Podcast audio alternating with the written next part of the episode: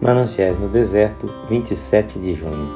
O teu Deus ordenou a tua força. Salmo 68, 28, versão corrigida. O Senhor é quem nos transmite a energia de caráter que faz com que tudo em nossa vida se realize com propósito e firmeza. Somos fortalecidos com poder mediante o seu espírito no homem interior. E a força é contínua. Ele nos manda reservas de poder que nunca poderemos esgotar. A tua força será como os teus dias. Força de vontade, força de afeto, força de julgamento, força de ideais e realizações. O Senhor é a minha força para prosseguir. Ele nos dá poder para enfrentarmos a rotina do dia a dia, para seguirmos pelo trilho longo que parece não oferecer mudança, para atravessar os longos períodos da vida que não oferecem nenhuma surpresa agradável e que deprimem o espírito pela enfadonha monotonia. O Senhor é a minha força para subir.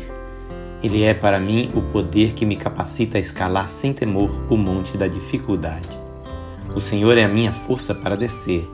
É quando deixamos os lugares altos onde o vento e o sol nos circundavam e começamos a descer ao vale até as regiões mais abafadas que o coração tende a desfalecer.